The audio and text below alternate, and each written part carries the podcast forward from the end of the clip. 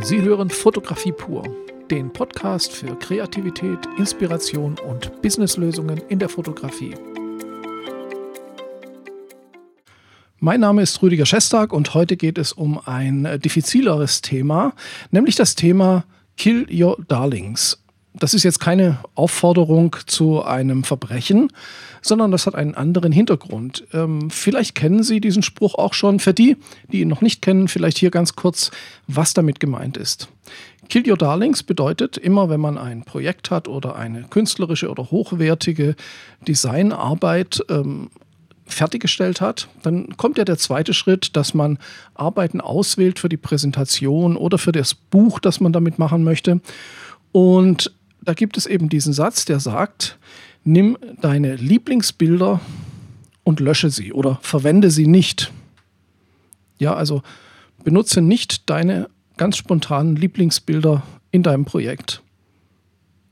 Ja, das hört sich jetzt erstmal ganz komisch an und äh, tatsächlich äh, bin ich diesem äh, Spruch auch schon öfter begegnet. Und ähm, ja, ich habe früher große Projekte gemacht und bei einigen dieser Projekte kam eben genau dieses Thema. Und da geht es jetzt nicht nur um Fotografie, bei mir schon, aber das gilt im Prinzip für alles, was Kreativität, Design und ja, immer wenn es darum geht, Arbeiten auszusuchen.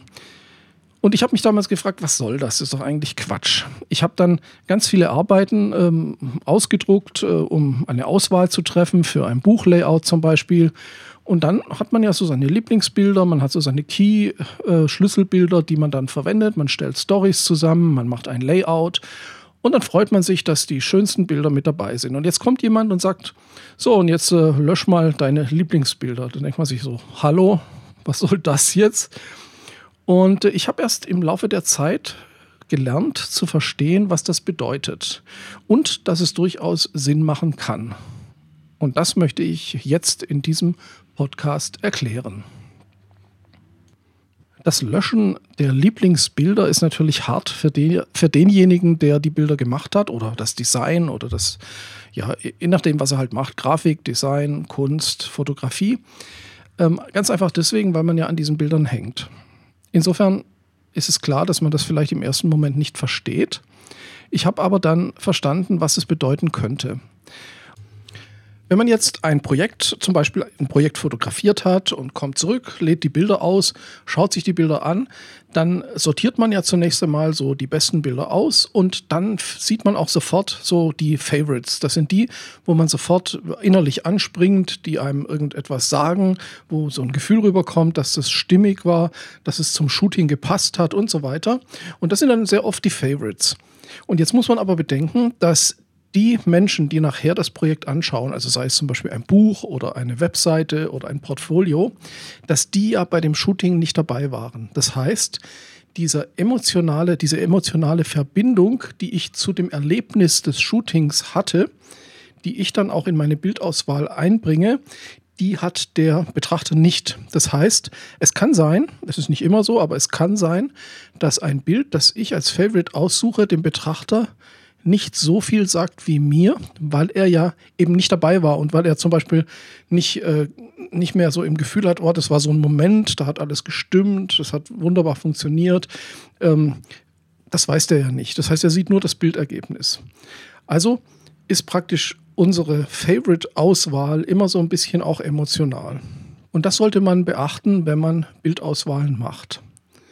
Man sollte also prüfen, so wie man das zum Beispiel auch bei Kundenaufnahmen macht. Bei Kundenaufnahmen habe ich kein Problem mit der Auswahl, weil da habe ich immer im Hinterkopf, was braucht der Kunde, was ist für den Kunden das richtige Bild. Sobald es aber um meine Bilder geht, bin ich viel emotionaler. Und da gibt es eine Möglichkeit, wie man dem Ganzen äh, entkommen kann. Natürlich kann man sagen, ich mache jetzt eine Auswahl, die mir gefällt und hinterher schmeiße ich meine Lieblingsbilder raus. Finde ich jetzt nicht so eine tolle Idee, aber vom Prinzip ist es schon richtig. Ich habe mir angewöhnt, wenn ich zurückkomme von einem Shooting oder von einem Projekt, dass ich dann erstmal die schlechtesten Bilder aussuche. Also nicht die besten, sondern die schlechtesten. Das heißt, löschen, wegschmeißen, mindestens 50 oder 70 Prozent der Bilder. Und das kann man sehr einfach machen, das funktioniert gut und dann hat man den Kopf frei, um nachher eine Auswahl zu machen. Und ich mache meine Auswahl nicht sofort, also die Best-of-Auswahl, die mache ich immer erst ein paar Tage oder manchmal Wochen später. Es gibt Projekte, da liegt das ein halbes Jahr, bis ich die Best-of-Auswahl mache. Und dann hat man auch genügend Abstand zum Shooting und hat auch genügend Abstand emotional zu den Bildern und kann wirklich auch die aussuchen, die der Geschichte am zuträglichsten sind, also die in die Story passen, die dem Betrachter das aussagen, was ich aussagen möchte. Natürlich kann es nicht immer gut gehen, wenn man seine Favorites einfach raushaut, weil es gibt natürlich auch Favorites, die für den Betrachter oder für den Konsumenten der Bilder nachher Sinn machen. Nur wir sind natürlich befangen und deswegen ist dieser, dieser Begriff Kill Your Darlings natürlich ein bisschen überspitzt, hat aber tatsächlich seine Berechtigung, wenn man sehr emotional an die Bildauswahl rangeht. Und ich habe auch tatsächlich festgestellt, dass damals die Bildauswahlen, die ich damals gemacht habe, wo ich diesen Satz noch ignoriert habe und die ich auch sehr schnell gemacht habe, dass man dann im Abstand von einigen Jahren, wenn man das Projekt wieder anschaut, tatsächlich sieht, dass ganz andere Bilder viel subtiler äh, sind, viel besser passen und viel mehr insgesamt über das Projekt aussagen können, als es so die Reißer sind, die man so ganz spontan als die Top-Bilder ausgesucht hat. In diesem Sinne, denke ich, äh, ist es sicher sinnvoll, diesen Satz im Hinterkopf zu haben. Natürlich ist er reißerisch, aber so kann man ihn sich halt ganz gut merken.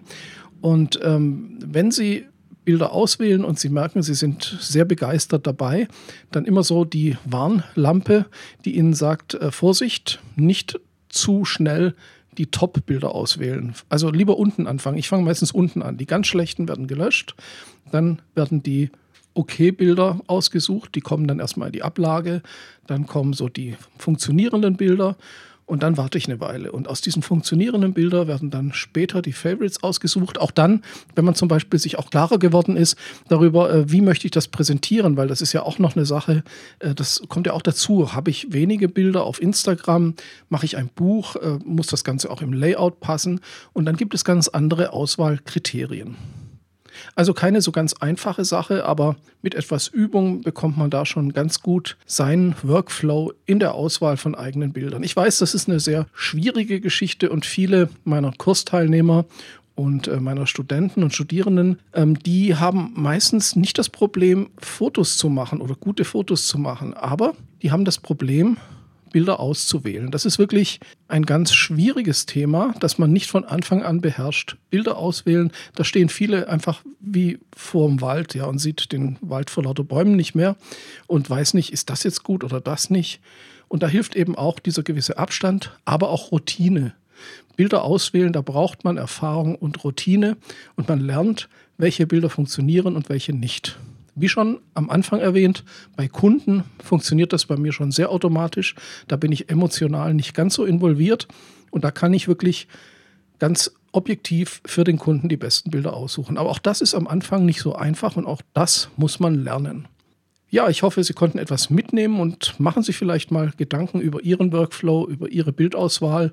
Üben Sie das. Man muss das üben, wie man ein Instrument übt. Bilder auswählen. Das ist meiner Meinung nach meistens schwieriger als das Bildermachen selbst. In diesem Sinne, danke fürs Zuhören. So, das war's mal wieder für diese Woche. Ich freue mich, dass Sie dabei waren und würde mich auch freuen, wenn Sie einen Kommentar oder eine Bewertung hinterlassen würden. Ansonsten bis zum nächsten Mal. Rüdiger Schestag.